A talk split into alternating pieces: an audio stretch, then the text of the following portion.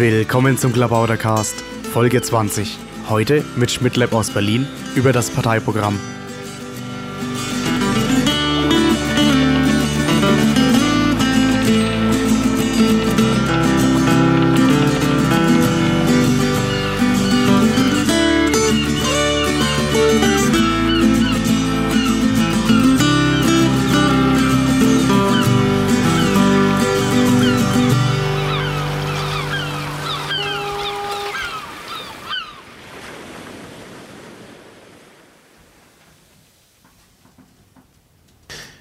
Willkommen beim Klabautercast. Heute mal nicht aus dem Studio. Ich bin wieder hier zusammen mit Christopher. Hallo Christopher. Hallo Ma. Und wenn man öfter mit denselben Leuten zusammenkommt, soll man ja an unterschiedlichen Orten zusammenkommen.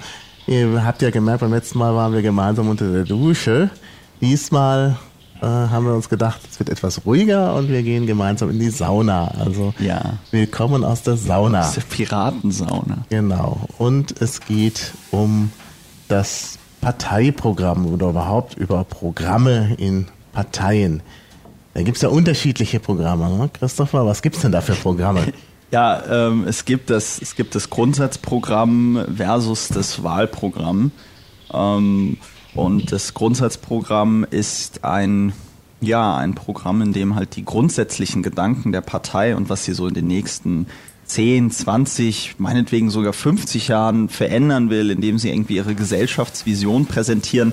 Und dann gibt es halt noch das äh, Wahlprogramm, wo man halt konkret reinschreibt, okay, damit wir diese Gesellschaftsvision oder die Idee davon, wie die Welt zu sein hätte, umgesetzt werden kann, werden wir in diesem Land, in dieser Stadt, äh, weiß ich nicht, eine Schule bauen, einen Bauzaun abreißen und wir werden euch erklären, wie man das finanziert. Ja. Das ist dann das Wahlprogramm, ja. Ja, viel wird ja nicht über Finanzierung erklärt normalerweise. Ja, ja also das wäre mal was Neues. Grobe, grobe Konzepte. ja, aber die Wahlversprechen, die sind halt im Wahlprogramm, wenn ich das richtig sehe. Und das Grundsatzprogramm scheint ja nun eher so nach innen auch gerichtet zu sein. Also äh, für die Partei, da überlegt sie sich, was sie machen will. Natürlich ist das alles öffentlich, weil Politik ja. halt immer öffentlich ist. Aber der eigentliche Adressat scheint wohl eher so die Summe der Parteisoldaten zu sein, die dann losmarschieren in die Richtung, die man da vorgibt, hoffentlich, oder auch in andere. Nee, also es hat ganz klar eine identifizierende äh, Wirkung, denke ich, ähm, damit die Leute, die halt in der Partei sind, wie du gesagt hast, die Parteimitglieder halt einfach wissen, okay, wofür steht meine Partei, wo will die überhaupt hin und kann ich das noch für mich irgendwie vertreten. Es kann ja auch sein, dass man irgendwann auf einmal merkt, okay, die Partei, in der ich hier mich gerade beteilige, ist gar nicht mehr das, was ich mir darunter mal vorgestellt habe. Und dann muss man halt entsprechende Konsequenzen ziehen. Mhm. Das ist halt so ein Einigungs, Einigungsprozess-Tool. Ja. ja. ja, auch Leute, die sich für die Partei interessieren und vielleicht eintreten wollen, wollen ja erstmal wissen, was wird denn da überhaupt gemacht. Ne? Ja. Entspricht das meinen Vorstellungen und äh, da sollte man natürlich einen Blick in das Parteiprogramm werfen. Ja. Äh, es gibt ja nun schon ein Parteiprogramm der Piratenpartei, ne? Ja. Ja, was gibt's denn dazu zu sagen? Ist das gut? Ist das ähm, hm? also das, äh, das Parteiprogramm äh, der Piraten, da muss ich ja ganz ehrlich sagen, das ist ja entstanden, da war ich noch gar nicht irgendwie dabei. Das wurde ja auf mhm. dem letzten Parteitag in Hamburg äh, mhm. Verabschiedet und was mir da halt kolportiert wurde, ist, dass das irgendwie äh, von Jens mit der heißen Nadel in zwei Wochen irgendwie geschrieben worden ist und dann nochmal wild auf dem Parteitag ähm, verändert wurde. Mhm. Und ähm, dafür muss ich aber sagen, gefällt es mir ganz gut, weil es sagt ja schon so ein paar sehr grundsätzliche Dinge aus. Und ja. diese Sache, was gesagt wurde, dass wir halt eine reine Internetpartei sind, ähm, das äh, kann ich so nicht nachvollziehen, weil wenn man, das ist ja, jetzt gehen wir wieder mehr aufs Grundsatzprogramm zu, wenn man die einzelnen Punkte, also äh, Transparenz und Beteiligung und Bürgerrechte und ähm, Privatsphäre und Datenschutz, wenn man diese ganzen Sachen nimmt und irgendwie so diese Leitgedanken, die dort mhm. dahinter stecken, die der Grund sind, warum man das Programm so geschrieben hat, wie es dort jetzt geschrieben ist, äh, sag mal, extrahiert, dann denke ich, wären wir auch durchaus in der Lage, sofort aus dem Programm, was wir dort haben, ein Grundsatzprogramm irgendwie zu schreiben, wo ja. wir mal einfach irgendwie festlegen, das hier sind die Grundsätze der Piraten aufgrund dieser Ideen und Gedanken treffen Piraten Entscheidungen und ähm, ja, von daher wird, denke ich mal, das bisherige Parteiprogramm, was wir haben, vielleicht eine ganz, äh, ganz gute Ausgangsbasis sein, mhm. um aus dem ein Grundsatzprogramm zu extrahieren. Ja, genau. Naja, ich denke, da gibt es wirklich auch äh, Punkte, die äh, durchaus sehr weitreichend sind. Du hattest schon Transparenz erwähnt. Gibt es halt auch noch die Frage der Infrastruktur. Ähm, freie Infrastruktur ist natürlich auch etwas, was sehr, sehr weit greift und was sich natürlich nicht nur auf das Internet äh, beschränkt. Natürlich der Bereich der Bildung, der ist natürlich dann auch interessant für äh, Programme auf Landesebene. Ne? Denn wir brauchen ja nicht nur ein Programm für die Gesamtpartei, sondern wir brauchen natürlich auch äh, Programme für die Landesverbände, oder? Ja, natürlich brauchen wir. Also wir haben ja, wir haben ja nicht nur jetzt den, den Programmparteitag im äh, November, ähm, wobei das wahrscheinlich, da müssen wir gucken.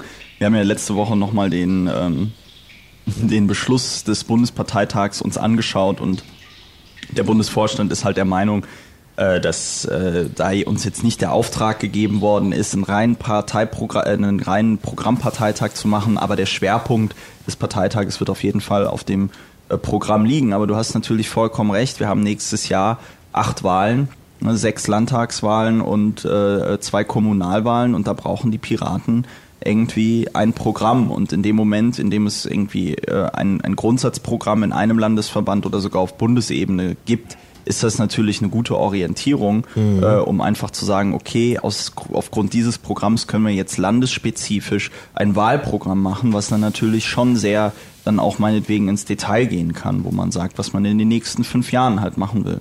Ja. Und ja. ja. Du sagtest ein Bundesparteitag im November mit Schwerpunktprogramm. Was wären noch andere Dinge, die da zu besprechen wären? Naja, also äh, meiner Meinung nach äh, das hat ja auch der Ben ähm, letzte Woche vorgeschlagen, was ich für eine gute Idee äh, halte, ist, dass man tatsächlich versucht, eine komplett neue Satzung auch zu schreiben äh, mhm. und die natürlich äh, gut vorzubereiten. Und das wäre natürlich eine Möglichkeit. Ich meine, wir haben hier in Berlin die positiven Erfahrungen gemacht. Wäre natürlich mal die Möglichkeit und ein Versuch wert, wenn man eine entsprechend gute Vorbereitung macht, eine komplett neue Satzung auf diesem Parteitag in einem Guss zu verabschieden. Das wäre so der, die zweite große Baustelle, äh, die ich sehe persönlich. Und ich meine, wir müssen, ähm, wir müssen natürlich zum Glück keinen neuen Vorstand wählen mhm. auf diesem Parteitag. Mhm.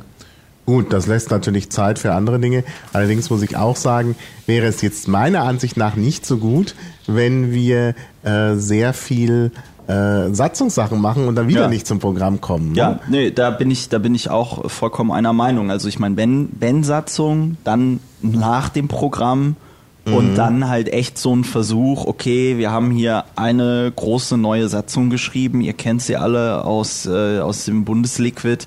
Äh, es gab da folgende Mehrheiten, wer ist dafür, wer ist dagegen. So ein Versuch und ja. dann irgendwie gucken, dass man das irgendwie hinkriegt. Da muss die Diskussion und die Auseinandersetzung mhm. damit aber das wird auch mit den Programmpunkten so sein, die muss vorher stattgefunden haben. Richtig. Ja. Also man muss diesen Parteitag gut vorbereiten. Das heißt, man müsste vielleicht sogar ein Treffen vorher schon machen. Eins, denke ich, ist äh, nicht genug. Also wir müssen uns echt überlegen, und da sind auch die Landesverbände dann einzeln gefragt, wie man diese Parteitage inhaltlich ähm, äh, diesen Parteitag inhaltlich ordentlich vorbereitet. Da denke ich, sind die Landesverbände auch einzeln in der Verantwortung, um zu schauen, wo organisieren wir welche Veranstaltungen, um die Programmanträge, äh, die dort besprochen werden, zu besprechen. Mhm. Also vorher, weil wir haben ja auf dem letzten Parteitag gesehen, ein großes Problem neben der zehnstündigen Vorstandswahl, äh, die ich sehr erfrischend, erfrischend fand, weil es das halt bei anderen Parteien nicht gibt, aber trotzdem waren halt zehn Stunden weg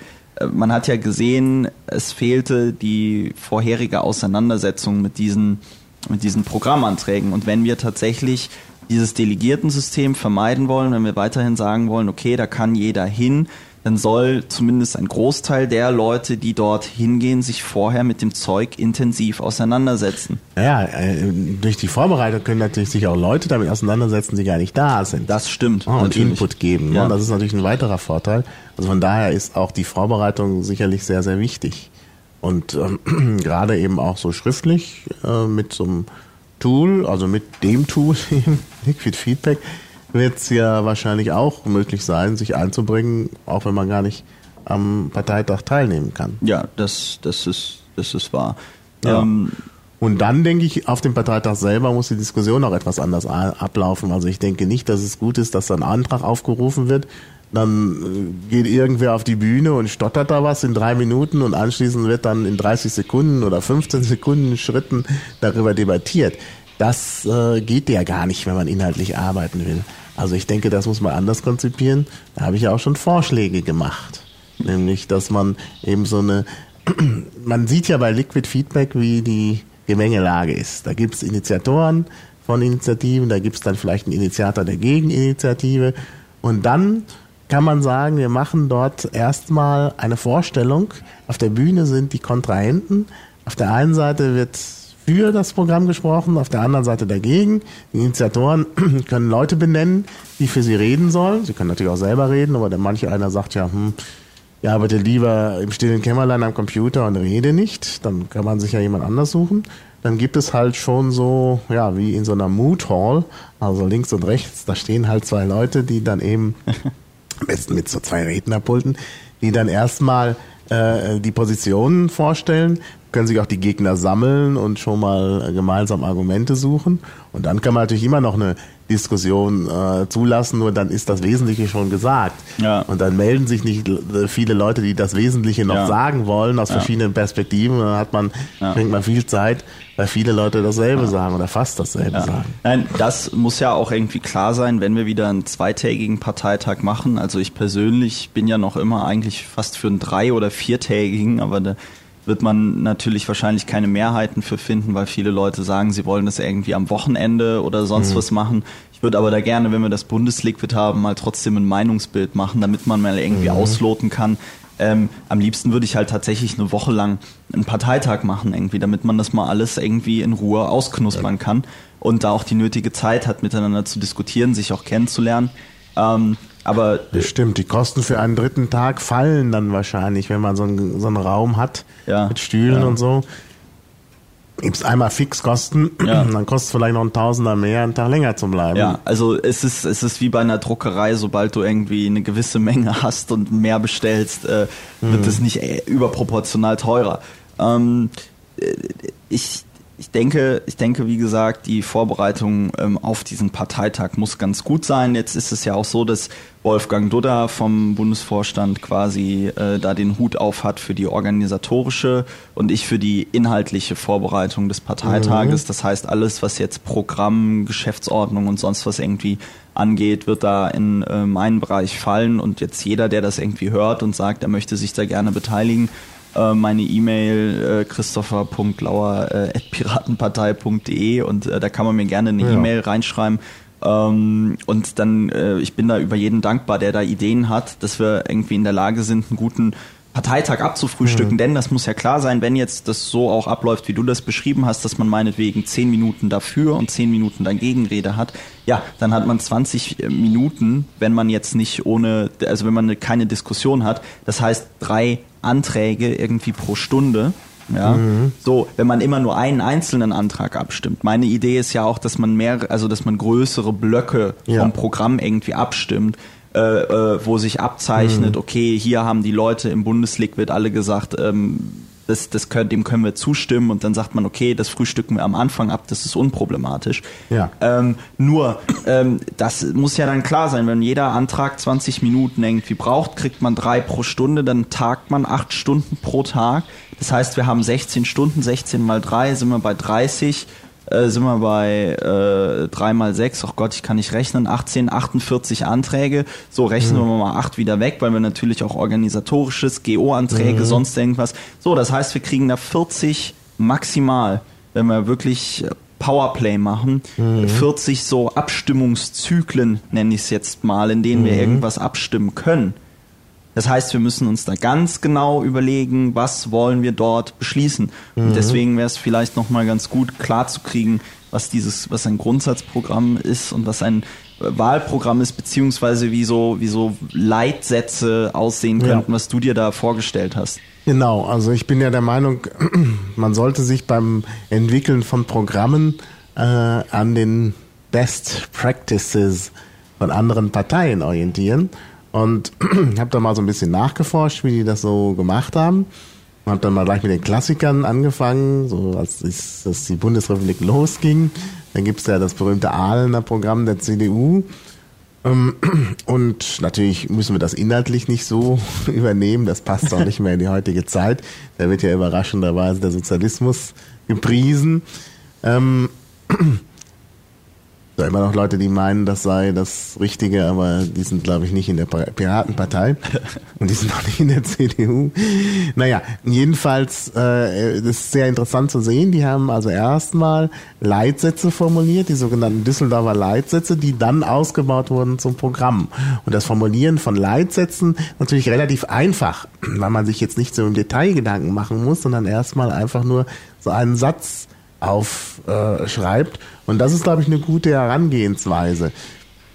Dass man halt so eine Art Überschriften erstmal hat und sich dann weiter überlegt, wie man das ausbaut. Und da gibt's natürlich auch schon Grundlagen. Also erstmal natürlich das, äh, was jetzt schon im Programm steht, aber wir haben ja auch schon mal in Berlin äh, darüber nachgedacht, äh, wie, welche Grundsätze es gibt. Da gibt es den berühmten Werteflyer. den haben wir jetzt hier. Ist natürlich in der Sauna ja, ein bisschen ein feucht bisschen und glitterig. Aber es ist dieses Glänzpapier, das funktioniert das super. ganz gut aus. Darf der ja. Dimitri jetzt keinen Aufguss machen? Ja, den haben wir auch noch im Programm, den Aufguss. aber erstmal weitermachen. Ja, die, also wir haben, wir haben, ähm, wir haben da so Sachen Freiheit, Verantwortung, Gerechtigkeit und lese es mal einfach vor. Bei Gerechtigkeit steht dann sowas wie äh, Piraten wollen eine gerechte Gesellschaft, aber nicht um den Preis der Freiheit. Werden Freiheitsrechte an einer Stelle eingeschränkt, so muss dadurch ein, neu, ein deutliches Mehr an Freiheit an anderer Stelle entstehen. Mhm. Ähm, äh, muss ich jetzt sagen, persönlich äh, ein bisschen schwammig, aber es ist auf jeden Fall eine Richtung irgendwie klar, wo es hingehen ja, soll. Ne? Das heißt, ich kann jetzt diesen Satz irgendwie nehmen und sagen, okay, ähm, das ist so ein so ein Konsens innerhalb der Partei und das wäre halt dann auch die große Frage, kann man solche Leitsätze in, innerhalb so eines mhm. Liquids vorher mal auch ähm, bestimmen, damit man auch weiß, wo ist die Partei quasi verortbar, ja, ja genau. damit auch alle Mitglieder wissen, wenn sie an ein Programm, an die Entwicklung eines konkreten Grundsatzprogramms, aber auch Wahlprogramm irgendwie rangehen, mhm. auch wissen, okay, das sind so Sachen, da kann ich mir was rausziehen, auf Grundlage dessen kann ich was machen. Ja, ja, ja, also ich denke schon. Also solche Überlegungen sind ganz wichtig, weil so ein Programm braucht auch eine Präambel. Und da sind wir dann bei dem anderen äh, Programm, das Godesberger Programm der SPD, was ja auch gerade so von äh, der Präambel her sehr eindrucksvoll ist. Also das klingt ja, ja. Gleich, also das ist auch schön formuliert ja. irgendwie. Ja, ich fängt irgendwie an und gerade dies ist das Problem unserer Zeit, dass der Mensch in der Lage ist, das Atom zu spalten und sich trotzdem fürchtet, die Technik. Also man könnte das, glaube ich, auch aufführen auf irgendeiner Bühne. Das ja. muss ich echt sagen. Ich habe das jetzt zum ersten Mal im Zusammenhang mit diesem mit dieser Programmentwicklung in ähm, Berlin gelesen und ich kann das auch jedem der Zuhörer jetzt nur empfehlen. Lest euch mal das Godesberger Programm durch. Ähm, es ist wirklich interessant. Teilweise die Problemstellungen, die dort angesprochen werden, sind noch tagesaktuell mhm. und mit manchen Lösungsansätzen stimmen wir als Piraten natürlich nicht überein. Aber das muss so ein Grundsatzprogramm auch leisten und das macht das Godesberger Programm meiner Meinung nach sehr gut, nämlich eine Bestandsanalyse. Ja. Das ist ganz wichtig. Wir müssen in einem Grundsatzprogramm müssen wir reinschreiben, die Piraten sehen die Probleme unserer Zeit hier und hier und hier und hier. Deswegen machen wir Politik mhm. und deswegen ähm, machen wir äh, äh, äh, folgende Vorschläge, wie man das ändern kann. Mhm. Ne? Wir sind ja nicht nur wegen der Vorratsdatenspeicherung und den Zensurgesetzen irgendwie äh, in diese Partei eingetreten, sondern weil wir ja das Gefühl hatten, da ist was Grundlegendes irgendwie falsch ja. im Staate genau. Dänemark. Genau. Ja, und wir, Dänemark, nicht Dänemark sondern konkret Deutschland. Und wir müssen halt einfach gucken, ähm, dass wir dieses Grundgefühl, weswegen wir die Vorratsdatenspeicherung falsch finden und so, äh, äh, mal formuliert mhm. bekommen mhm. und äh, dort dort halt in einen Text gießen. Genau, also ich denke, dieses Gefühl ist auch da. Deshalb wissen die Leute ja auch so instinktiv, wenn was Neues kommt, dass man das nicht will, weil eben sich das ableiten lässt. Das ist, das ist, glaube ich, ganz klar. Also, wie gesagt, Freiheit ist da sicherlich ein ganz wichtiges Grundkonzept und ähm, eben auch die Möglichkeit der, der Partizipation, auch das ist natürlich irgendwo eine Freiheit, die Möglichkeit zu gestalten, das äh, muss man auf jeden Fall mit einbeziehen und eben auch äh, sowas wie, ja, also ähm, zeitweise hat das ja mal so schön auf den Punkt gebracht, was er unter Chancengleichheit meint. also zeitweise entwirft ja Brettspiele und hat gesagt, das Brettspiel funktioniert immer nur so lange, solange alle Spieler das Gefühl haben, noch eine Chance zu haben. Und das ist tatsächlich auf die Gesellschaft übertragbar. Es gibt ja sogar so spieltheoretische ja, Ansätze ja. Ähm, in der Soziologie, in der Wirtschaftspolitik und so weiter. Hm, dafür hat ja sogar mal ein äh, Mensch einen, den Nobelpreis bekommen. Der Meinst du Nash? Selten, nein. Nee, das selten. selten. Äh, ein deutscher Wirtschaftswissenschaftler für die Spieltheorie. Den kenne ich ganz gut, weil der auch Esperanto spricht. Ah. naja, aber wie gesagt, also ähm, solche Ansätze sind natürlich äh, wichtig und das ist auch wirklich so. Also die Gesellschaft funktioniert nur, wenn das Individuum, und zwar jedes Individuum, irgendwie teilhaben kann. Ja. Und das muss natürlich gewährleistet sein. Und wenn da eben äh, das Spielfeld sozusagen gesperrt wird, was ja einige Leute wollen, also gerade auch durch Einschränkungen von äh, Netzneutralität oder so, aber natürlich auch im ganz normalen Leben, wenn irgendwo ja. ein Zaun aufgerichtet wird, ja, ja. Äh, wo er nicht hingehört, ne, dann, dann äh, sind die Piraten sofort überzeugt. Ich glaube, es wird niemanden geben hier in Berlin, um jetzt mal einen konkreten Punkt zu, ne äh, zu nehmen, der sagt, oh, ist ja toll, dass äh, der Flughafen Tempelhof bei Einbruch der Dunkelheit gesperrt ist. Ne? Ja. Das ist einfach irgendwie nicht. Es ist nicht ersichtlich, ja. ja da, da, denkt man sofort, das ist nicht piratisch. Naja, das ist natürlich wieder dieses, äh, dieses Wort, das Unwort, was man nicht gebrauchen will. Aber es gibt ein gemeinsames Gefühl und dieses Gefühl ist halt ableitbar aus solchen Grundprinzipien. Und die müssen wir halt formulieren.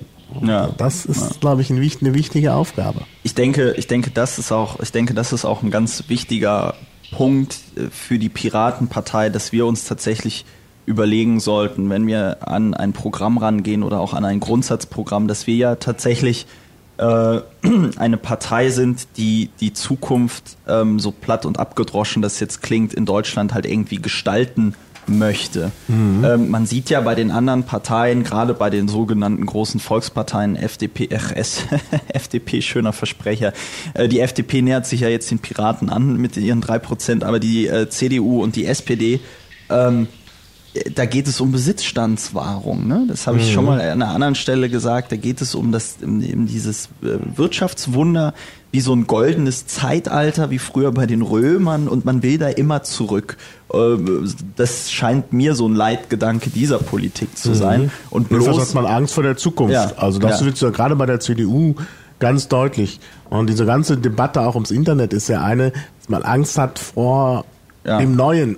Ja. Das Netz ist ja schon übergeregelt, aber trotzdem wird es eben empfunden als etwas Bedrohliches, weil es eben vielleicht neu ist. Ja, und, und da denke ich, ist die große Chance der Piratenpartei und ich meine auch die, auch die Grünen, und da kommen wir jetzt vielleicht auf das, was steht in anderen Wahlprogrammen drin. Auch die Grünen haben ja in ihrer, in ihrem Umweltschutzgedanken so einen gewissen auch Technologie- und Zukunftsskeptizismus, wenn man das mal so nennen kann, einen Zukunftszweifel halt irgendwie drin. Diese Vorstellung, ah, es geht zwar voran, aber es wird eigentlich ganz, ganz schlimm, wenn wir nicht die, anfangen, die Umwelt zu schützen oder mhm. alle, ne? So, das heißt, ähm, ich, die, die, die Piratenpartei hat da meiner Meinung nach die große Chance, ein positives Bild von der Zukunft zu entwickeln dass wir sagen, ja, es gibt einen technologischen Wandel, also die, die verlustfreie Kopierbarkeit von Dingen einfach. Und die wird, ähm, denke ich, in 10, 20 Jahren wird das auch ein Thema sein, ähm,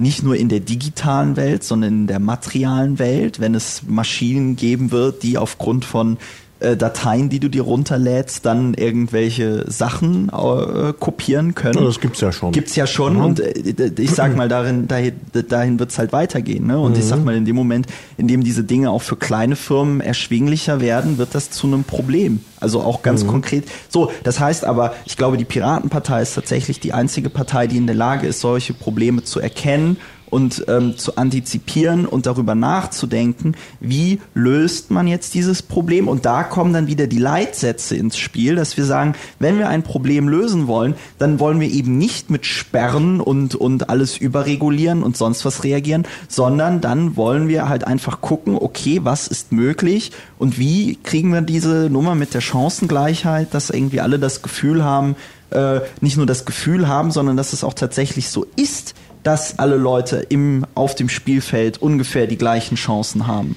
Und mhm. ich denke, ähm, das ist ganz wichtig, das auch einem an der Politik interessierten Menschen zu vermitteln, dass die Piratenpartei tatsächlich natürlich auch um die Risiken von Technologien weiß, aber grundsätzlich ein positives äh, mhm. Zukunfts- und auch Menschenbild hat und ähm, deswegen sich schon da ganz grundsätzlich von den bisherigen mhm. Parteien oder sagen wir mal von den Parteien, wie sie jetzt im Moment ausgeformt sind, unterscheidet. Ja, dass die Piratenpartei um die Risiken weiß, das kann man ja schon sehen, zum Beispiel an der Frage mit den Wahlcomputern. Ja. Also kaum eine Partei hat das durchschaut.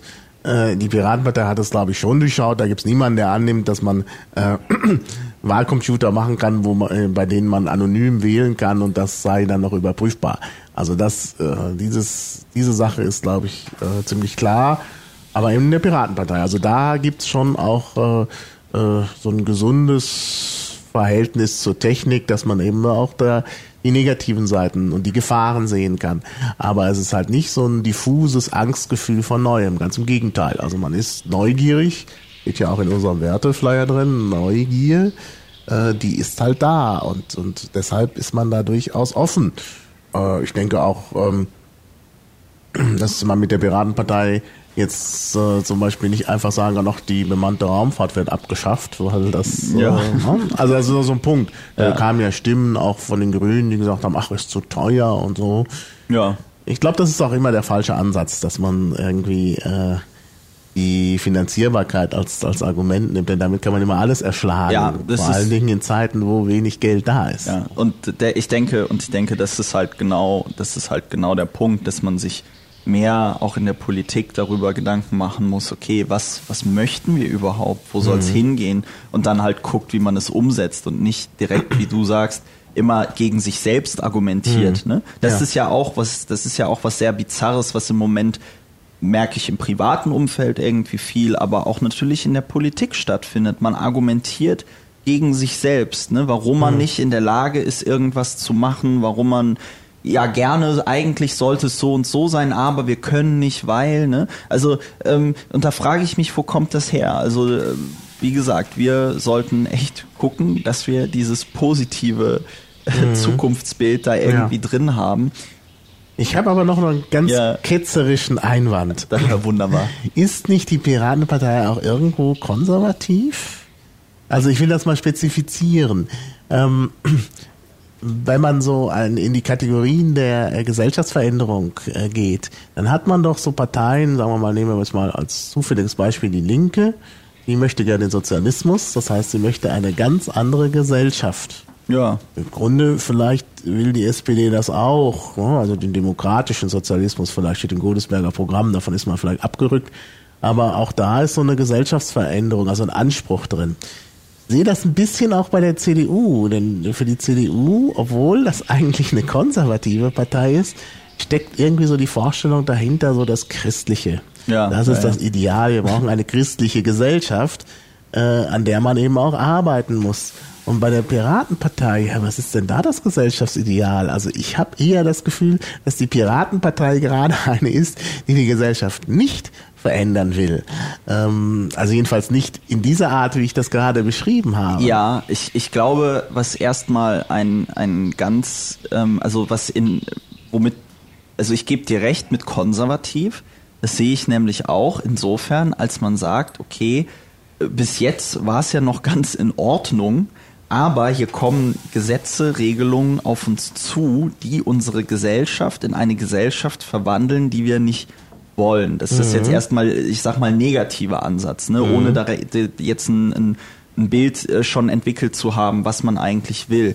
Ansonsten würde ich aber schon, auch wenn wir sehr liberale bis libertäre Ideen haben, aber auch soziale Ideen, würde ich sagen, dass die äh, Piratenpartei im Kern im Grunde genommen schon wertkonservativ ist, in dem Moment, wo man sowas wie Tr Freiheit, Transparenz und, und, und äh, äh, Nachvollziehbarkeit äh, sich wünscht. Insofern, als das ja Sachen sind, wo man sagt, okay, das funktioniert nur mit einem, sag ich mal, sehr hehren Menschenbild. Ja? Mhm. Wenn man also sehr aufrichtig ist, immer die Wahrheit ist, äh, sagt, äh, sehr ehrlich ist, ähm, nichts verbergen möchte, äh, äh, auch so einen gewissen Altruismus an den Tag legt, dass man so für das, für das höhere Wohl oder Gut oder wie man das formulieren möchte. Ne? Das heißt, da findet, da gibt es meiner Meinung nach schon aber ähm, ist natürlich immer die Frage, ob man das dann tatsächlich auch lebt. Ne? Aber dieses Piraten sind anders, was immer beschworen wird,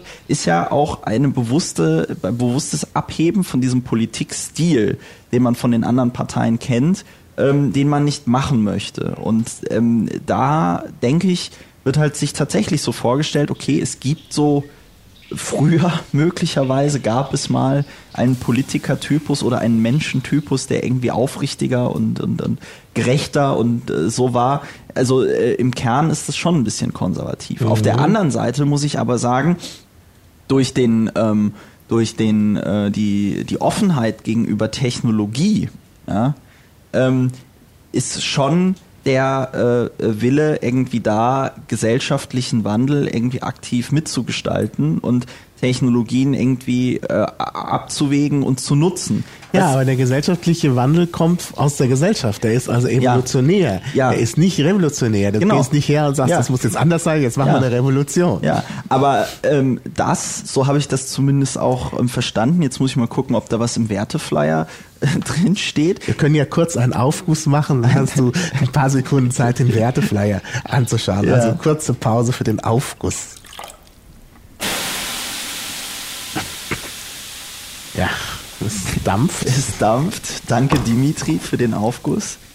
Ähm, ich finde es gerade nicht, aber irgendwo meine ich mich mal daran erinnert zu haben, dass wir auch gesagt haben, dass wir eine undogmatische Partei sind. Mhm. Ne? Also, ja. dass wir nicht irgendwie wie die, wie die, wie die Linken irgendwie den, uns den Sozialismus oder den Kommunismus herbeiwünschen ähm, oder, mhm. oder ähm, irgendeine andere Vorstellung davon, wie die Welt zu sein hätte, was sicher auch daran liegt, dass wir eine Vorstellung, wie gesagt, da haben wir ja darüber geredet, Grundsatzprogramm auch erstmal entwickeln müssen, ja, wo es ja. hingehen soll. Mhm. Ne? Also es steht unter Beteiligung. Es gibt keine Patentrezepte für die Lösung gesellschaftlicher Probleme. Ja. Das geht natürlich genau in die Richtung. Ja.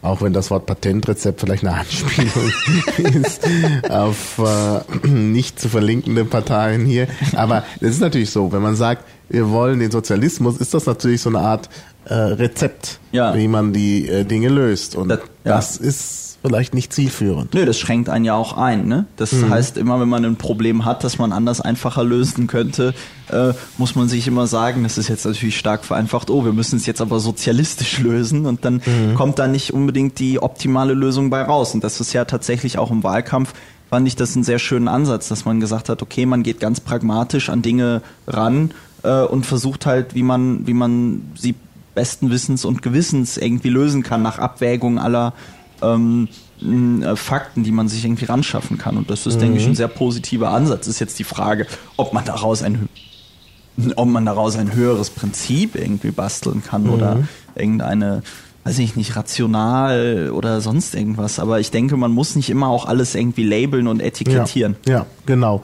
Also ich bin ja der Meinung, äh, dass man das vielleicht nicht unbedingt mit konservativ beschreiben sollte, sondern vielleicht mit ähm, bürgerlich. Ich meine, das ist auch so ein Wort, was bei manchen Leuten negativ klingt. Ja. Aber es gibt halt diese Tradition, die halt eben auch äh, äh, von der französischen Revolution herkommt. Da gibt es ja diesen dieses berühmte Motto Freiheit, Gleichheit, Brüderlichkeit. Und ich denke, aus diesem Motto lässt sich sehr viel ableiten von den Gedanken und Grundwerten hier der Piratenpartei. Über Freiheit haben wir schon gesprochen, das steht ja hier auch ganz oben.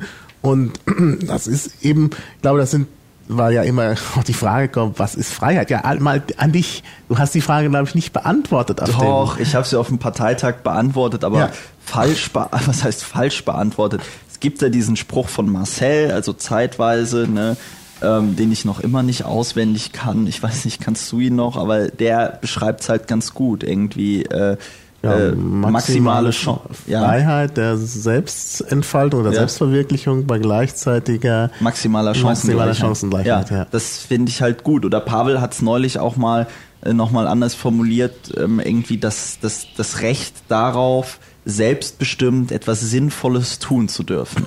Ne? Das, ja. das fasst es auch nochmal ganz gut mhm. zusammen, meiner Meinung mhm. nach. Also, dass man wirklich sagt, okay, wir geben oder der Staat hat dem Menschen, dem Bürger nicht vorzugeben, was er zu tun Genau. hat, sondern jeder soll nach seinen Möglichkeiten, Fähigkeiten und Interessen in der Lage sein, ein, eine, eine, ein Tagwerk zu verrichten. Ja. Und ähm, da soll ihm niemand reinfuschen. Genau, Ne? Und genau. das wäre zum Beispiel so ein Leitsatz, wo man sagen kann, das ist eine Grundlage, Ja. die zu diskutieren wäre, ob wir Genau. sowas wollen. Ähm, und dann darauf ich glaub, das aufbauend. wollen wir. Ähm, Da ja, gibt es ja. einen breiten Konsens. Ich kann mir wirklich Ja. nicht vorstellen, dass jemand hergeht und sagt, nee, das will ich aber nicht. Ja. Also gerade dieser Aspekt der Freiheit, äh, Freiheit von Zwang, Ja. also deshalb eben auch Freiheit von staatlichem Zwang, das ist äh, also ganz wichtig, ist dieser negative Freiheitsgedanke, also Freiheit wovon. Ja. Und auf der anderen Seite positiv eben die Freiheit mitgestalten zu können, also mitwirken zu können, äh, eben, oder nicht mit, sondern einfach gestalten zu können. Das ist eben der, der positive Aspekt von Freiheit. Und ich denke, da gibt's wirklich keinen Einwand. ja. Gleichheit haben wir schon angesprochen. Das sind natürlich auch verschiedene Aspekte. Natürlich einmal, dass alle vor dem Gesetz gleich sind, ist natürlich klar, aber dann eben auch dieser Aspekt der äh, Gleichheit, eben auch Gleichheit der Lebensentwürfe oder Gleichwertigkeit der Lebensentwürfe, dass man nicht sagt, also die äh, Kleinfamilie oder die Großfamilie Ja. ist für uns das äh, Leitkonzept, sondern Ja. das ist eben alles gleich zu werten, so wie die Menschen äh, einen Lebensentwurf haben, sind die erstmal gleichwertig. Der dritte Aspekt von Gleichheit, den ich sehe, ist natürlich eben auch dieser Aspekt, den wir schon angesprochen hatten, ähm, mit der eben Chancengleichheit, dass also jeder äh, eben auch äh, teilnehmen kann an der, an der Gesellschaft, dass das eben für alle gleich ist oder möglichst gleich ist. Ähm, das ist natürlich auch ein wichtiger äh, Aspekt von Gleichheit, der natürlich schwieriger zu fassen ist. Ja, und dann haben wir noch die Brüderlichkeit. Die Brüderlichkeit ist natürlich ganz schwierig, weil das ja auch nicht geschlechtsneutral ist. Ja. Würde man vielleicht heute besser Geschwisterlichkeit nennen, Ja, oder? Gesch Geschwisterlichkeit oder, oder Zusammenhalt oder Solidarität ist jetzt ein bisschen abgedroschen. Da muss man ja auch echt sagen, das wird für uns, denke ich, ein großer, ein großer Knackpunkt sein, weil wenn man irgendwie guckt, was medial im Moment oder auch in den letzten Jahren irgendwie abläuft, dann muss man ja sagen, dass ja ganz gezielt quasi, ich sag mal, gewisse Teile der Bevölkerung gegeneinander irgendwie aufgebracht werden. Ne? Genau. Es geht nicht, es geht nicht irgendwie ähm, darum, dass sich irgendwie die 99 Prozent im Land, die halt nicht das haben, was die 1 Prozent im Land besitzen, irgendwie mal fragen, Moment mal, was passiert da eigentlich? Sondern im Gegenteil, dass man irgendwie sehr gut in der Lage ist, die Ängste innerhalb einer, einer Mittelschicht, die wir noch haben, irgendwie so zu schüren vor dem gesellschaftlichen Abstieg, ja, gleichzeitig irgendwie auch ähm, Ja. so ein, ein, ein, ein Neid, nenne ich es jetzt mal, entfacht auf, auf Besitz der anderen, ja, das statt dass man sich gemeinsam irgendwie fragt, okay, wie wollen wir miteinander leben, so, so Frontlinien aufgemacht werden, wo sie eigentlich nicht sein müssten. Also dass die Mittelschicht Angst hat, irgendwie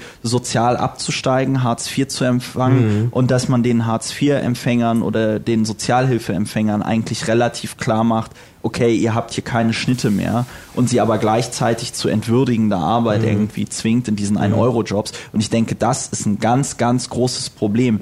Wir müssen als Menschen innerhalb eines Landes irgendwie verstehen, wenn man irgendwie zusammenhält, und das bedeutet jetzt nicht, dass man mit jedem ein Bier trinken gehen muss und äh, dass man immer zusammen Geburtstag feiern muss, sondern es geht echt einfach darum, sich die Frage zu stellen, okay, wenn der Staat irgendwas mit meinem Nachbarn macht, möchte ich, dass mir das auch passiert? Nehme ich das irgendwie hin oder stehe ich in dem Moment auf und sage, okay, da läuft irgendwas falsch? Weil das ähm, ist ja, das ist ja so ein ganz guter Trick, weil es bröckelt immer nach und nach ab. Ne? Dann ma- ist es zuerst der andere Stadtteil, dann ist es zuerst im Nachbarhaus, dann sind es zuerst die Nachbarn und dann ist es irgendwann selbst. Und in dem Moment, wo man nicht zusammenhält und nicht irgendwie gemeinsam aufsteht und sich miteinander solidarisiert, ist es natürlich auch für einen Staat viel einfacher, in die Belange der Bürger einzugreifen, weil äh, ja diese, diese Solidarität, der Widerstand fehlt. Das heißt, in dem Moment, in dem ich ähm,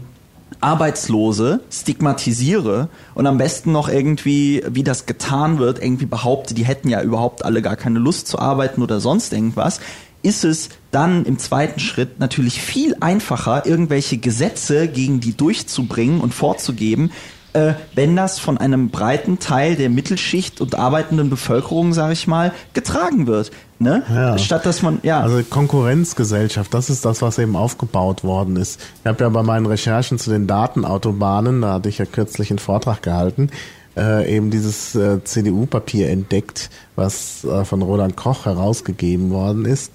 Ähm, nominell, das wirklich gemacht hat, ist eine andere Frage. Und da, das heißt Chancengesellschaft, aber was eigentlich gemeint ist, wenn man sich dann auch die äh, in, das Inhaltsverzeichnis anguckt, ist schon, also Chancengesellschaft ist vielleicht Neusprech für Konkurrenzgesellschaft. Da soll Wettbewerb in die Gesellschaft Ja. getragen werden. Ja. Und das ist natürlich Ja. vielleicht auch Gift für die Gesellschaft. Ja, natürlich. Warum soll, sag ich mal, also dass, dass es einen wirtschaftlichen Wettbewerb innerhalb eines freiheitlichen Systems gibt, das ist klar.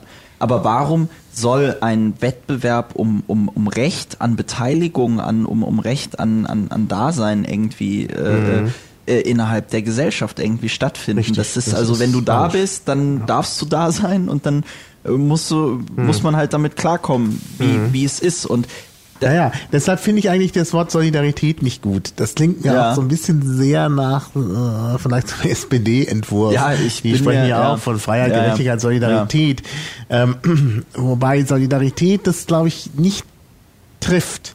Ich glaube, Solidarität ist auch ein etwas veraltetes Konzept, so, so aus den, ja, Ja, ja, es ist was einfach- anderes. ja, ja. Es ist was anderes, denn bei Solidarität setzt es immer voraus, dass es irgendwie so eine ja, äh, Übereinstimmung im Geiste gibt, dass ich also tatsächlich äh, mit meinem Nachbarn irgendwie einer Meinung sein muss, um Nee. solidarisch zu sein. Und das ist es ja nicht. Und von daher finde ich dieses Konzept der Brüderlichkeit Ja. eigentlich viel interessanter, obwohl es altmodisch ist. Ja. Ähm,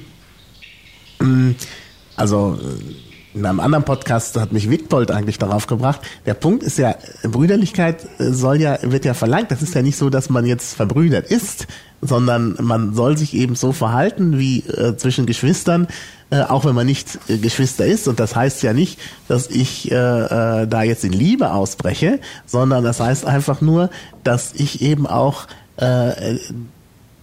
damit zurechtkomme, dass der andere auch anders ist und trotzdem irgendwie äh, äh, nicht sage, das will ich jetzt nicht. Also eigentlich glaube ich, die moderne Fassung von Brüderlichkeit ist nicht Geschwisterlichkeit, sondern ist sowas wie Vielfalt.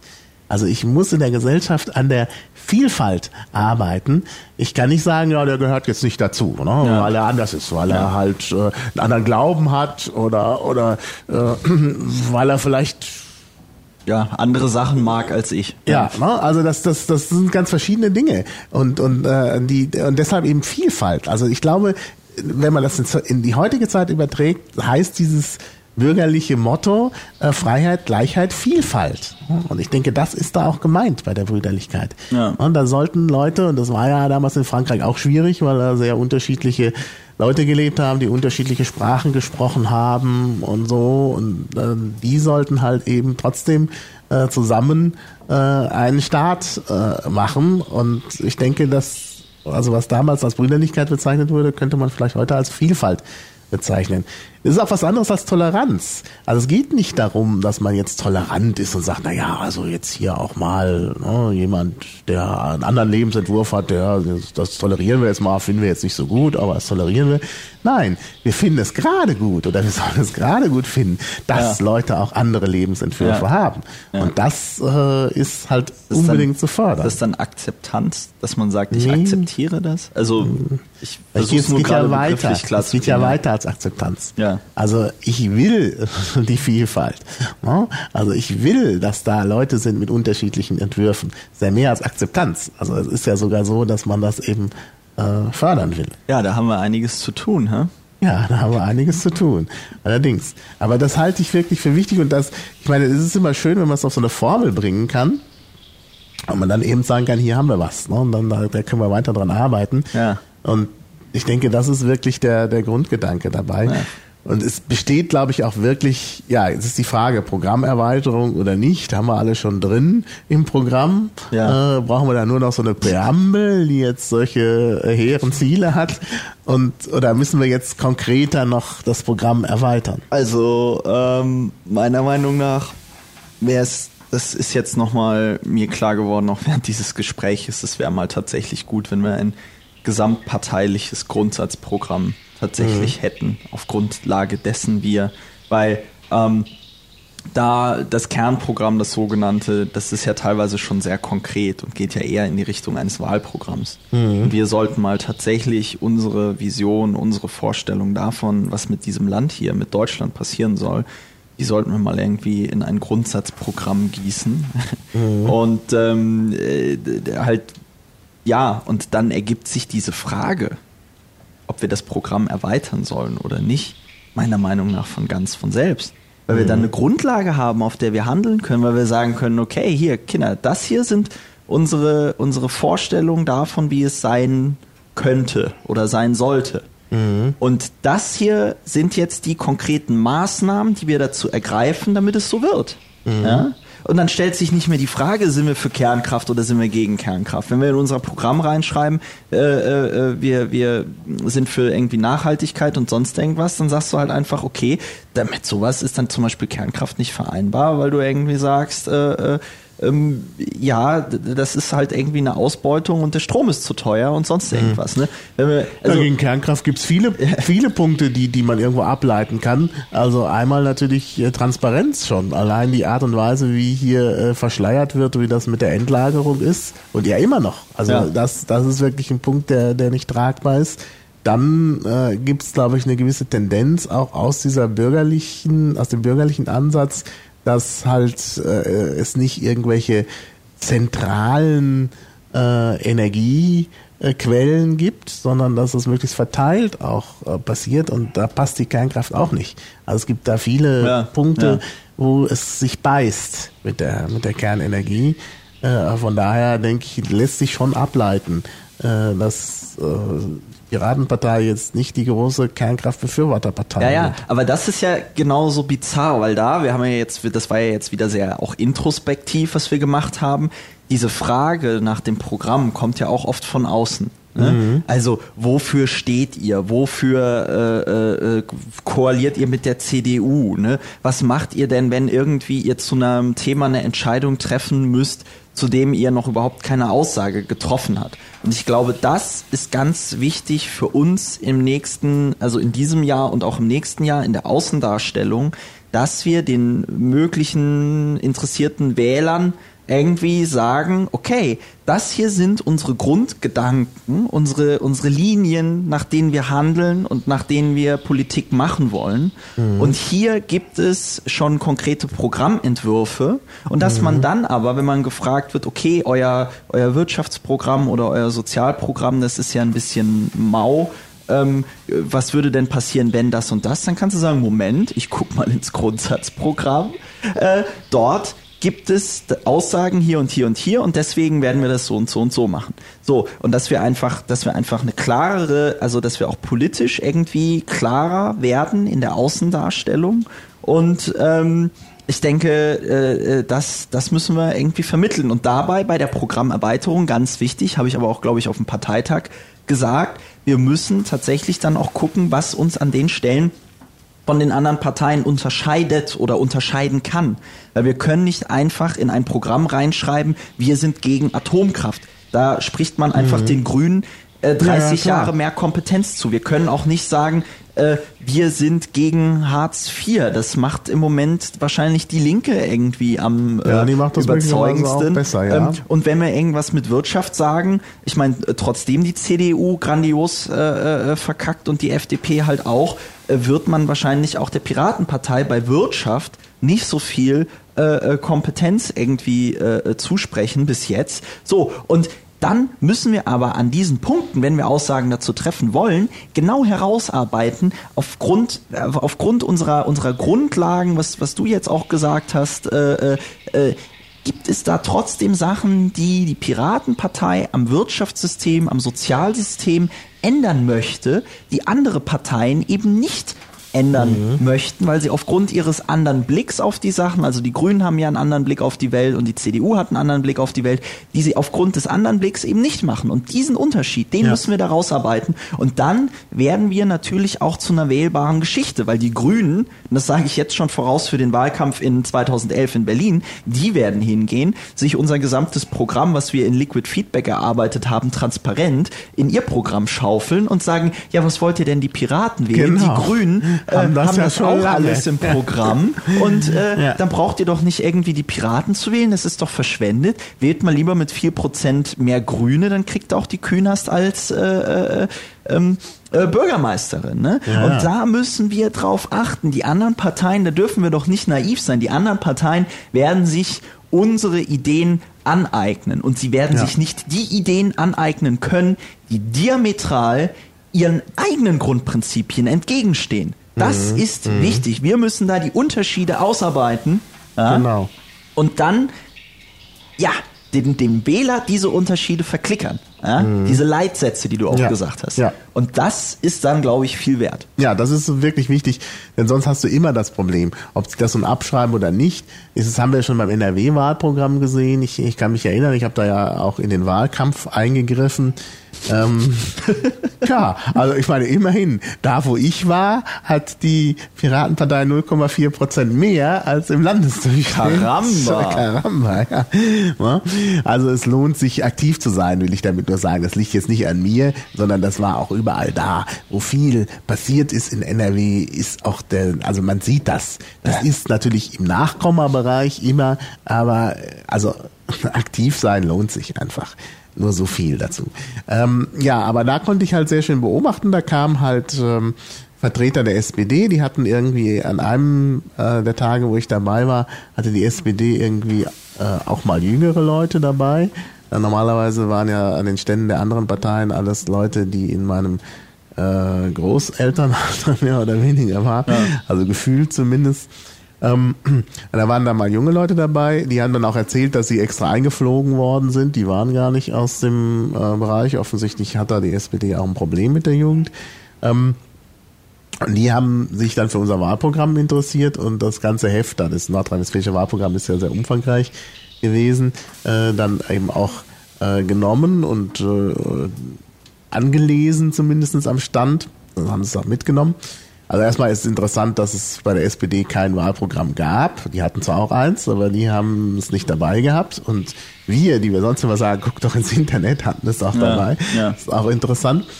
Ähm, aber sie haben dann gleich festgestellt, oh ja, das haben wir ja auch, das haben wir ja auch. Ja. Und es ist auch in der Tat so, dass äh, viele Punkte des NRW-Wahlprogramms woanders auch zu finden waren. Ja. Und deshalb ist es ja auch in, der, in die Kritik geraten. Und das NRW-Wahlprogramm war immer genau dann gut, wenn es was Neues gab. Ganz das war genau. im Bereich Bildung ja. der Fall. Ja. Der, Im Bereich Bildung mit dem dritten Weg, das ist eben genau der Punkt, also dass man eben differenziert, aber trotzdem die Leute zusammenbringt durch dieses Kurssystem. Das war mal wirklich ein neuer Gedanke in der ganzen Debatte um äh, Differenzierung im Schulsystem. Und der andere neue Punkt, der halt ein bisschen kurz war, ähm, bei der Medienpolitik gab es auch diesen Gedanken, dass man die Rundfunkräte, Medien, Medienräte, wie man sie dann vielleicht besser nennt, ähm, insofern erweitert, dass neue Gruppen dazukommen. Äh, nämlich das Problem bei den Rundfunkräten, gut, das war der letzte Podcast, brauchen wir jetzt nicht zu wiederholen, ist, dass das eben die gesellschaftlich relevanten Gruppen in den 50er Jahren waren. Also ja. Kirchen, Gewerkschaften vor allen Dingen, ähm, die natürlich immer noch eine große Rolle spielen, aber es gibt inzwischen andere Mitspieler, insbesondere dann auch im Internet, die man nicht unberücksichtigt lassen sollte. Und äh, das ist natürlich auch mal eine neue Idee, äh, die sich anderswo auch nicht findet. Also solche Sachen sind natürlich schon interessant, äh, aber es ist sicherlich richtig, dass viele andere Punkte ähm, Gerade auch wie man in NRW mit der WestLB umgeht und so, das war auch in anderen Parteiprogrammen. Und dann sagt man natürlich, ja gut, dann wählen wir doch lieber äh, ja, eine Partei, ja. die größere Chancen hat, zum Beispiel die Grünen. Ja, natürlich. Ja. ja. Das, das wird auch, und das sage ich ähm, immer, ähm, äh, äh, auch jetzt hier in Berlin natürlich, aber das ist auch in den anderen Landesbundesländern total wichtig. Es geht auch um Plausibilisierungsstrategien. Ja? Mhm. Es geht darum, Leuten im Gespräch klarzumachen, ja, die Piraten haben eine reelle Chance in den äh, äh, Landtag, in einen Stadtrat einzuziehen. Ja? Mhm. Ich meine, ich habe mir das in Berlin irgendwie angeguckt. Wir haben bei der Bundestagswahl äh, äh mehr Stimmen gekriegt als die FDP äh, äh, in, in, in Pankow. Ja? Also in mhm. Pankow mehr Stimmen gekriegt als die FDP bei der ähm, Abgeordnetenhauswahl. Mhm. Und wir müssen einfach klar machen, ähm, ja, dass die Piraten eine wählbare Alternative sind. Das geht aber halt auch nur, wie gesagt, wenn wir ein Programm ausarbeiten, wo die Unterschiede, mhm. die Unterschiede klar sind, wo unser äh, positives Bild von der Zukunft irgendwie klar mhm. raussticht. Naja, damit ist auch klar, dass, dass wir nicht verwechselt werden können. Es ist ja auch so, dass viele Leute unterstellen, dass die Piratenpartei vielleicht ein U-Boot der Rechten ist oder so. Und das kann man natürlich dadurch äh, äh, dem wieder oder dem kann man natürlich dadurch besonders gut widersprechen, indem man aufzeigt, wo die Piraten stehen in so einem Programm, denn dann ist es zweifelsfrei äh, äh, so, dass da nichts Rechtes und auch nichts Rechtspopulistisches oder so dabei ist. Äh, aber ich glaube, dass die Diskussion jetzt auch überwunden ist, weil Leute, die da negativ aufgefallen sind, ja nicht mehr dabei sind. Ja, ja, es gibt ja auch neue Parteien jetzt, äh, wo sie sich dann beteiligen können. Ähm, ja, soll ich noch mal kurz das mit dem Parteitag im November irgendwie ja. zusammenfassen? Also, es wird im November einen Parteitag geben. Wenn dieser Podcast ausgestrahlt wird, wird es auch schon die Ausschreibung für diesen Parteitag geben. Ui, das ist aber sehr bald. Also ähm, soll ja nächste Woche vielleicht schon. Also ich meine, das kann man jetzt. Dieser Podcast ist ja, wird ja bald online gehen. Ja, ja, aber heute Abend, also heute ist ja Donnerstag. Ja, das ja verraten wir lieber nicht, weil wir dann wissen, nicht. wie lange wir daran arbeiten. Okay, gut. Also ja, ähm, doch, auf also jeden Fall, ist jetzt ist es raus, jetzt haben wir darüber geredet. Ähm, ich schäme mich auch ein bisschen. Es wird auf jeden Fall eine Ausschreibung geben. Es werden sich äh, Piraten und also Landesverbände und Untergliederungen werden sich bewerben können für die Austragung dieses äh, Parteitages. Er soll halt zwei Tage im November stattfinden. Es gibt die Bitte, dass man die Schulferien da irgendwie berücksichtigt und, und ein bisschen darauf achtet, weil wohl viele Leute unterwegs sind. Müssen wir gucken, wie man darauf eingeht.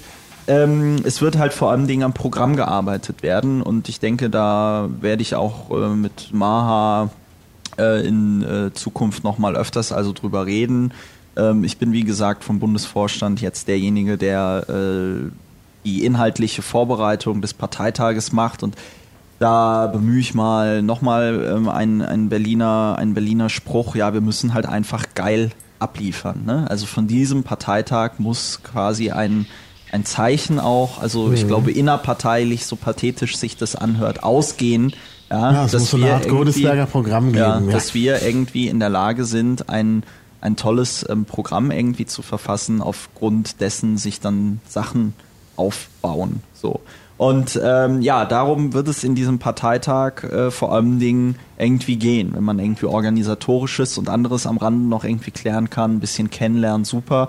Ich kann jetzt schon sagen, es wird kein Schiff geben oder irgend, irgendwas in der Art. Also wir ja, man könnte sich zum Beispiel zum Warming Up am ja. Abend vorher treffen. Das dann können sich viele Idee. Leute kennenlernen ja. äh, und dazu braucht man nicht viel. Da ja. kann man sagen, wir mieten, also es wird ja wahrscheinlich in einer Stadt stattfinden, die ein bisschen größer ist als Bingen. Auf jeden Fall. Wo man vielleicht auch ein Lokal findet, was uns aufnimmt in größerer Personenzahl. Ja, ja. Nein, das muss, das muss, das ist auch klar. Hätte also, in Bingen auch gegeben. Ähm, Hätte es in Bingen auch gegeben, aber wir werden sicher äh, das in einer größeren Stadt veranstalten. Das hat der letzte Bundesparteitag gezeigt. Das bringt halt nichts, wenn man irgendwie die Leute alle irgendwo hinkarrt und die danach krank äh, äh, äh, sind und sonst mhm. irgendwas. Ne? Also ich sage immer, äh, vielleicht so eine kleine Spitze noch. Äh, ich sage immer, wenn man vor dem Parteitag die Krankenkassen darum gebeten hätte, uns Geld für Heizkörper zu spenden, hätte jeder gesagt, oh schlimm, die bösen Krankenkassen spenden uns Geld für Heizkörper.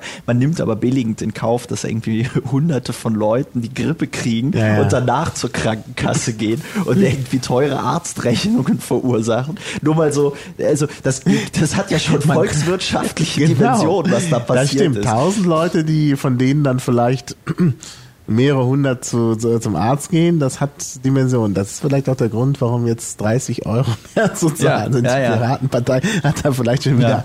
Einfluss genommen. Ja. Ansonsten ähm, muss ich jetzt noch mal ganz kurz ähm, äh, Werbung machen äh, auf die Gefahr hin, dass das rausgeschnitten wird. Ähm, liebe Piraten, spendet Geld. Spendet meinetwegen Geld an den Klabautercast. Da wird sicher auch äh, irgendwie jetzt eine, ähm, äh, äh, äh also Landesverband Bayern ist das, ne? Ja, ja, die Bayern IT. Und genau. Die braucht auch, also man, man spendet ja. dann eben an den, ja. äh, an den Bayerischen Landesverband auch doch Geld, aber man kann natürlich ja. auch an den Bundesverband ja. äh, spenden. Und was, genau, und das wäre nämlich der Punkt, was mir viel wichtiger ist, ähm, spendet auch Geld an den äh, Bundesverband. Und damit meine ich jetzt nicht irgendwelche riesengroßen Beträge, sondern es reichen, es reichen 5 Euro. Ja? Mhm. Haben wir ja schon mal hier im Podcast besprochen. Ich habe mal so überlegt, ja. wenn fünf wenn 5000 Leute, also Piraten und deren Sympathisanten, also sprecht auch andere Leute an, 5 Euro monatlich an die Piratenpartei überweisen würden, dann wären das jeden Monat 25.000 Euro. Im Moment haben wir 25.000 Euro für das gesamte Jahr ja? Wir mhm. müssen einfach gucken, dass wir dort mehr Spenden generieren. Deswegen ja. hier die Aufforderung, macht einen Dauerauftrag über 5 Euro an den Bundesverband. Der Bundesverband kann dadurch dann auch Projekte in den Ländern finanzieren. 5 Euro ist tatsächlich ein Betrag, den man überhaupt nicht spürt. Also da kann mir bis auf wenige Extremfälle eigentlich keiner erzählen, dass man äh, die 5 Euro sich nicht aus den Rippen irgendwie ziehen könnte. Ich meine, der Mitgliedsbeitrag sind 3 Euro, das ist wenig Geld und für alle Berufstätigen auch dann, weiß ich nicht, der Mutti oder der Tante sagen, von diesen äh, 60 äh, Euro, die das dann ja in einem Jahr sind, kommen ja 30 über die Steuer wieder zurück, weil diese Spende zu 50 Prozent anrechenbar ist und die Partei kriegt aus der Parteienfinanzierung noch einen Euro extra. Ja? Mhm. Also liebe Leute, wir müssen unser Spendenaufkommen einfach ja. erhöhen. Ich kann es nicht oft genug sagen. Ja, ähm, eigentlich ist es eine sehr dankbare Spende, ja. weil man einen Teil zurückbekommt und weil man natürlich den anderen Parteien ja auch was wegnimmt, ja. weil es ja, weil die Parteienfinanzierung ja gedeckelt ist. Ja. Natürlich auch sehr interessant. Man verschafft zusätzlich der, durch die Parteienfinanzierung natürlich auch der Piratenpartei noch Geld. Da haben wir schon drei Vorteile. Ja. Und wenn man auch noch aktiv ist in der Piratenpartei, äh, bekommt man sozusagen auch noch was für sein Geld. Ja. Denn der Parteitag, die Teilnahme am Parteitag und so ist natürlich kostenlos, auch das Engagement im Wiki und, ja. und im, ja. bei Liquid Feedback und ja. so. Ne? Also das ist alles mit dabei. Also man profitiert also mindestens viermal davon. Also es lohnt sich. Ja, und wie gesagt, lieber Pirat oder lieber Piratensympathisant, wenn du das hörst, denk nicht daran, dass das irgendjemand anders macht sondern mach es selber, richte einen Dauerauftrag ein und überzeuge am besten noch einen Freund, einen Kollegen davon, einen Dauerauftrag über 5 Euro an die Bundespartei einzurichten. Ja, ein Euro für den Klamautercast. ein Euro für den Klamautercast ist auch schön. Also, ähm, okay, sorry, das war Ende der Werbedurchsage. Ja, naja, gut, aber das ist schon ein, ein wichtiger Aspekt. Ja, der Parteitag wird auch wieder 25.000 ja, ja. Euro kosten. Also da müssen wir uns nicht, äh, ja. müssen wir uns nicht, es stehen andere Sachen dieses Jahr an die FSA, wo die Niedersachsen, was ich toll finde, wieder mit einem Truck kommen wollen. Ne? Ja, es stehen also lauter also FSA, Sachen, kurz erklärt, Freiheit statt Angst. Ja, Freiheit statt Angst die Demo, Demonstration 11. September, 11. September 2010, Save the Date. Ja, ich glaube um 13 Uhr geht's los am Potsdamer Platz in Berlin. Ja. Und das könnte man ja auch nutzen, dieses Treffen, um da vielleicht noch ein Vorbereitungstreffen ja, zu machen. Die ne? Idee gibt es bereits, dass man an dem Sonntag, also im Zweifelsfall werden wir einfach alle in den Mauerpark gehen und grillen, freut sich die Stadt.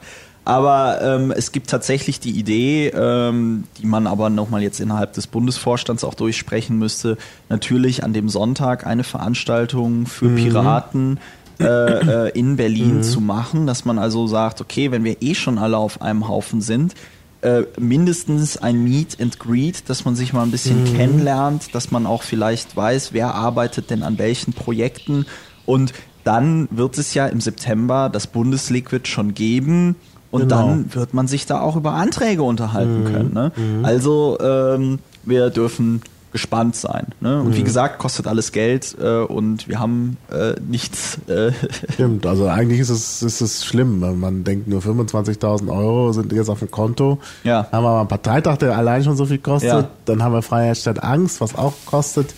Also und im nächsten Jahr, wie gesagt, acht Wahlkämpfe. Ne? Ja, ja. Also wo die Landesverbände natürlich verständlicherweise auch eigentlich erwarten, irgendwie vom Bund Kohle zu bekommen äh, wo wir, wo natürlich auch die Frage ist, äh, ja, wird es da irgendwas geben mhm. oder müssen wir sagen, sorry Leute, ähm, ja, jetzt deswegen auch an die Landesverbände, kümmert euch darum, dass mhm. ihr für eure Wahlkämpfe frühzeitig anfangt, Spenden zu sammeln. Also mhm. meinetwegen mit einem möglichst obszönen Ziel, 100.000 Euro. Anfangt jetzt an und nicht irgendwie drei, drei Wochen vor dem Wahltermin. Ja, ja.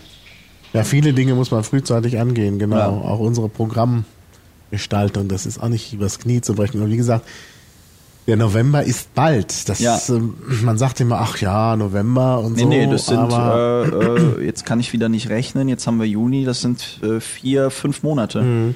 Man braucht ja auch noch eine Frist für die ja. Antragskommission, ja. die sich ja auch noch damit beschäftigen muss. Das heißt also, sagen wir mal, das ist äh, am 2. November-Wochenende, ist am 2. Oktober-Wochenende schon Schluss mit lustig, was die Anträge angeht. Ganz genau. Und dann gibt's aber Fristen in äh, äh, Liquid Feedback, hat man sich da schon Gedanken gemacht? Was denn? Was die Fristen in Liquid Feedback angeht? Äh, was meinst du mit Fristen? Naja, so ein, so ein Antrag braucht ja Zeit, bis er diskutiert Ach so, ja, es gibt, es, gibt, es gibt Regelwerke, ja, es gibt die üblichen Regelwerke, ähm, Langzeitdiskussion, sechs Monate, ja, das, das ist schon, schon, zu lang. Zu ja. lang, das geht ähm, ja nicht. Das heißt, wir müssen vielleicht nochmal ein extra Regelwerk Parteitag einführen. Es wird wahrscheinlich wieder so sein, wie wir es in Berlin gemacht haben, dass man alle, äh, dass man alle Sachen zur Abstimmung irgendwie bringt mhm. vor dem Parteitag, damit man vor dem Ende der Einreichungsfrist noch ein Meinungsbild irgendwie dazu hat. Ja. Ja. So, ähm, aber du hast natürlich, du hast natürlich vollkommen recht. Es ist ein organisatorischer großer mhm. Aufwand. Mhm. Ich bin da für jeden dankbar, der konstruktiv mitarbeiten mhm. mhm. ähm, äh, möchte. Und äh, ja, ja es ist, ist, wie gesagt, wir müssen halt einfach irgendwie zeigen, dass wir in der Lage sind, das organisatorisch irgendwie zu wuppen. Mhm. Das ist auch, denke ich, eine Verantwortung, die wir gegenüber äh, auch den Leuten haben, die uns in der äh, letzten Bundestagswahl gewählt haben. Ja, da sind mhm. 850.000 Leute gewesen, die gesagt haben, ja, ich traue dieser Partei zu, in ein Parlament einzuziehen, entweder in der Opposition oder in der Regierung. So, und diese Leute erwarten, dass wir trotzdem weiterarbeiten. Ja, ja? genau. Und ähm, das müssen wir jetzt halt einfach machen. Ja, genau. Ja, also das sind ja schöne Aussichten. Es ist, ja, also es wird immer ist, besser. Ja, es ist viel Arbeit und es ist wenig Zeit. Wir haben es ja gerade schon besprochen, also wir haben jetzt vier bis sechs Wochen, um Texte äh, zu entwerfen, die dann ins Liquid gehen, weil das halt eben Zeit braucht. Ja. ist ja ganz klar. Also, ja, macht euch an die Arbeit. Deshalb wollen wir jetzt, glaube ich, auch niemanden mehr aufhalten. Ja. Hoffentlich hat's mit der Motivation hingehauen. Ja. Ja, danke, Christopher. Danke, Maha. Es war sehr schön in der Piratensauna. Ja, danke, gut. Dimitri, für den Aufguss. Ja, jetzt wird's auch äh, langsam zu warm und äh, wir können uns dann auf den Balkon begeben zum Frühstück. ja, Dankeschön. Ja, Bis demnächst. Tschüss. Langsam zu warm und äh, wir können uns dann auf den Balkon begeben zum Frühstück. ja, Dankeschön. Ja, Bis demnächst. Tschüss.